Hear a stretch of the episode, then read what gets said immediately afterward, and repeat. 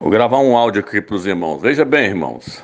É, muitas pessoas pensam que, devido a elas ter ido lá, se batizado e crido no, e crido no nome de Ial e Yalcha, elas pensam que vão subir no arrebatamento. Não é só assim. O apóstolo Paulo, o apóstolo Shaul, ele dizia assim: ó, Eu fui alcançado pelo Machia, mas eu agora estou procurando alcançar o Machia, e não julgo ter alcançado ele, mas prossigo para o alto para ver se eu consigo alcançá-lo. Então, ser alcançado por, pelo Machia é uma coisa, alcançar o Machia é outra coisa muito mais profunda. Então, todos os crentes que aceitou o Machia como Salvador, o Filho do Eterno, essas pessoas foram alcançadas por ele, elas estão salvas. Mas não significa que elas alcançou, alcançou a Yaush. E quem vai subir no arrebatamento, meus? Só aqueles que alcançaram Machia, que conseguiram ter o Filho do Eterno formado neles. Alcançar a Yalcha é ter o Filho do Eterno formado em nós. Por isso Paulo falou: Eu sofro dores de parto, para que Yalcha, para que Yalcha seja formado em vós. Ele estava sofrendo dores de parto, como uma mulher dando à luz, para que os, os crentes tivessem Yalcha formado neles. Paulo estava pagando preço para que os crentes tivessem Yalcha formado neles. Então, nem todo crente vai estar pronto para subir no arrebatamento. Por quê, Romeus? Porque não foi transformado na imagem do Filho do Eterno. E para ser transformado na imagem do Filho do Eterno, nós temos que tomar o madeiro dia após dia, nós temos que negar a vida da alma, nós temos que negar o nosso eu, nós temos que negar a nossa vida da alma, os prazeres da carne, da alma, correr atrás, estar tá orando, estar tá jejuando, estar tá buscando crescimento dentro da palavra do Eterno, para que o Eterno possa estar nos transformando na imagem do Filho dele. Porque o julgamento do Eterno vai começar pela sua própria casa. Então, no dia do arrebatamento, nem todos vão estar qualificados para subir. Por isso que quando nós lemos lá no livro de Gênesis, nós vemos falar que o Eterno tirou a costela de Eva, ou tirou a costela de Adão e fez Eva. Tirou a costela de Adão e fez Eva. Então, da onde Eva saiu? Ela saiu de Adão. E por que, que ela pôde voltar para Adão? Porque ela saiu de Adão. Eva é uma tipologia da igreja. Adão é uma tipologia de Yalcha, Machia. Só vai voltar para Yalcha aquele que saiu de Yalcha. Assim como Eva era a esposa de Adão, foi apresentada para ele para ser a esposa dele, assim vai ser a igreja fiel e verdadeira. Ela vai ser apresentar, apresentada a Yalcha. Mas qual a igreja que vai ser apresentada a Yalcha como noiva? Aquela que saiu de Yalcha. O homem cheio de carnalidade, cheio de carne, ele não vai ser apresentado para Yalcha como a esposa dele, como a noiva dele. Por quê? Porque Yalcha não foi formado nele.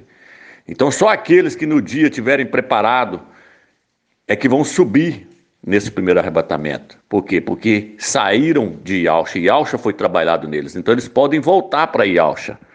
Está entendendo, irmãos? Então nem todos vão estar qualificados. Muitos ainda vão estar cheios de si. Muitos ainda vão estar cheios de orgulho. Muitos ainda no dia do arrebatamento vai estar cheio de soberba, de rancor, de vai estar de mal de irmão, vai estar guardando mágoa de outros irmãos, não vai ter. Muitos não vai estar com, com machia neles, trabalhado neles. Não vai ter a humildade de Yalcha, a mansidão de Yalcha, as qualidades de Yalcha. Eles ainda vão estar cheios de si, cheios de coisas mundanas ainda em si.